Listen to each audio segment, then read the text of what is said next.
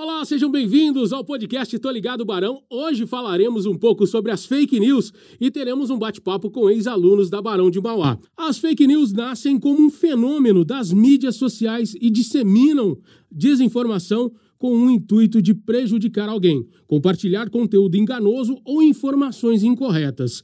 Eu sou Elton Garcia. Eu sou o Robert Siqueira.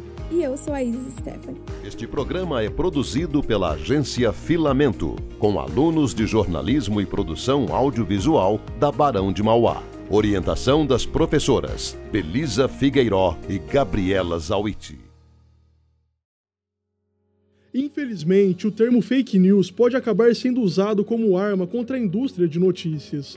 É uma forma de enfraquecer e desacreditar o jornalismo profissional. Para combater esta prática, é essencial ter o hábito de leitura de notícias de veículos jornalísticos.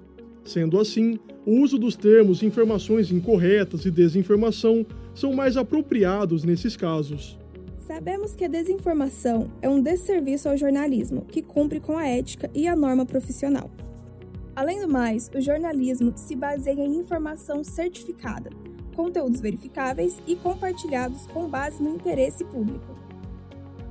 E agora vamos conversar com três alunos recém-formados no Centro Universitário Barão de Mauá. Graduada em Ciências Biológicas, o papo agora é com ela, Vitória Turim. Vitória, o que é fake news para você? Bom, as fake news para mim são notícias falsas, né? São boatos, são desinformações que são passadas para a população em geral, principalmente pela internet, né? Onde a gente tem um pouco mais de dificuldade de ter certeza se as informações são realmente verificadas e que é muito fácil você simplesmente falar o que quiser ali é, sem ter uma fonte confiável. E eu posso dizer que trabalhando com divulgação científica, eu acho que essas fake news são um desserviço aí para toda a população, para toda a comunidade científica principalmente. Na pandemia em que vivemos, é possível perceber um aumento na disseminação da desinformação, principalmente na área da saúde. Isso prejudica de alguma maneira a divulgação científica? Hoje, trabalhando com divulgação científica, eu sei que as fake news são uma grande adversária dos cientistas. a ciência é o, o primeiro campo a ser desacreditado, é o primeiro campo a ser duvidado por todo mundo é, porque eu acho que grande parte porque ela é difícil para todo mundo. Ela não é de fácil acesso. Então, divulgação científica hoje que eu faço é justamente divulgar a ciência. É, tornar ela fácil, tornar ela acessível, gratuita, né? Então, o que a gente faz no Instituto é mostrar, é trazer pro, pro, pro dia a dia, pro cotidiano da população, a ciência que é feita dentro dos laboratórios. Então a gente deixa de fazer a ciência para os cientistas e passa a fazer para a população. E isso ajuda muito a combater as fake news, porque isso instiga a curiosidade das pessoas, é, faz elas quererem saber o porquê daquilo, faz elas quererem entender e dá para elas uma base para quando elas ouvirem um absurdo do tipo vacina mata, é, elas falarem: não, peraí, será? E, e essa dúvida é, é o maior inimigo da fake news. Então, a ciência é responsável, assim como ela é responsável pelo maior inimigo da fake news, ela é irresponsável por dar a base para que a gente derrote a fake news. Né? Então, dentro da biologia, dentro da medicina, dentro da ciência em geral, a gente tem muita fake news, é um problema muito sério e que a gente precisa mesmo combater. O dever do jornalismo é de informar a sociedade com credibilidade, divulgar informações e trazer a prestação de serviços para o público. Vitória. Levando em consideração que hoje em dia diversas mídias veiculam notícias falsas, você conhece algum caso que poderia citar para nós? Olha, tem vários exemplos que eu posso citar da minha área de formação.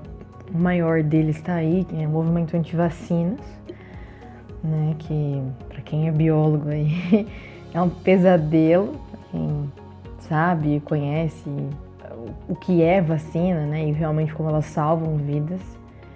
Mas mais próximo de mim um grande exemplo que eu posso citar foi a transferência da elefanta Bambi do zoológico de Ribeirão Preto.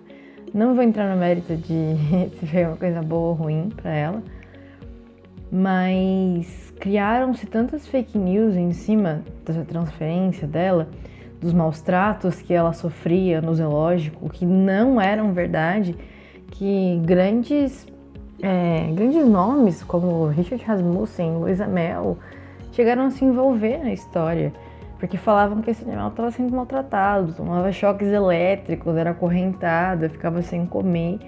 E isso tudo foi inventado para que para descredibilizar a imagem do zoológico, que na verdade é um local extremamente importante. É, zoológicos são extremamente importantes, né, para conservação, para reintrodução, para reabilitação, para hum, todos os cuidados de animais que são principalmente resgatados, né?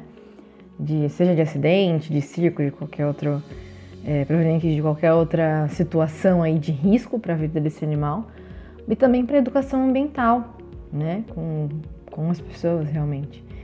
Então, as fake news que se criaram em cima desse caso colaboraram para uma imagem negativa dos zoológicos que não tem cabimento. E foi um caso que tomou grandes proporções em cima de fake news.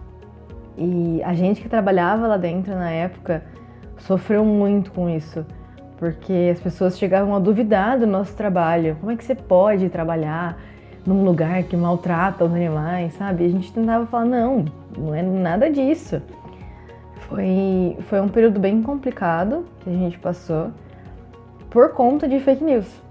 A transferência da elefanta poderia ter acontecido da mesma forma, de, de uma maneira muito mais simples e leve para todo mundo, né? Uma parceria aí, mas o compartilhamento dessas fake news complicou muito a vida do zoológico, né? Que é um local de, de extrema importância para a conservação animal, né? Então foi bastante complicado e eu acho que esse é o, o principal, assim, o que tomou maior proporção perto de mim, assim, é, muito perto do que eu fazia, com o que eu trabalhava. Então, para mim, esse é o maior exemplo. Obrigado por participar conosco, Vitória. E você, já parou para pensar quantas fake news você recebe em um dia? Eu recebo várias. O podcast de hoje fica por aqui. Obrigado e até a próxima. Produção Felipe Filipim, Felipe Marinho, Robert Siqueira e Welton Garcia. Roteiro: Vitória Merig e Welton Garcia. Edição: Enzo Zanella. Locução: Isis Stefani, Robert Siqueira e Welton Garcia. Operação técnica: Kaique Figueiredo. Tô ligado, Barão.